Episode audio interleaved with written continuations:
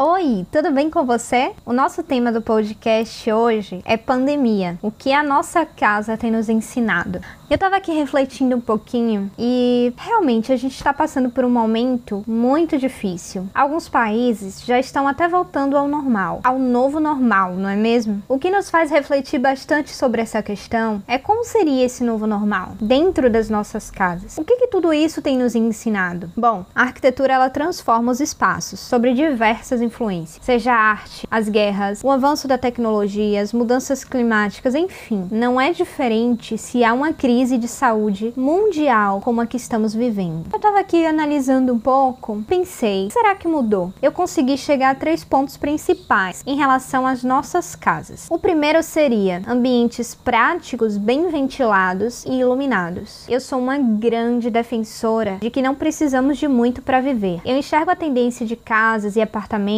com menos móveis, menos acúmulos de objetos, porém sempre com qualidade e sentido no espaço. As peças, os móveis, obras e adornos, ele tem que fazer mais sentido com a história de quem mora e também no ambiente. E é claro, né? Luz e ventilação natural são pré-requisitos para a nossa saúde física e emocional. Valorização da convivência seria o segundo ponto que eu acho extremamente importante, porque a gente nunca ficou tanto tempo em casa com nossa família. Isso nos faz repensar as conexões que temos e se os espaços eles estimulam essas conexões. Nossa casa tem nos separado de nossos familiares, ficando cada um em seu espaço e mais isolado, ou tem unido a nossa família, aproveitando aqueles espaços de convivência e nos fazendo sentir melhor essa conexão. Outro ponto extremamente importante é a natureza em casa. Nós somos completamente conectados à natureza. Claro que uns mais e outros menos. Porém, é inegável que o contato com ela transforma e melhora a nossa saúde. Não é à toa que você tem visto na TV que os números de pessoas que pesquisam sobre hortas e plantas em casas e apartamentos têm crescido. Muitas delas purificam o ar, melhoram nossas alergias, trabalham o nosso emocional. De fato, verde é vida. Mas não digo somente o verde em si, e sim tudo que nos conecta com o natural. Os tons amadeirados, as fotografias de paisagem, a palha, tudo isso tem ganhado mais significado e ainda mais valorização. Chegar a esses três pontos principais me trouxe muita felicidade,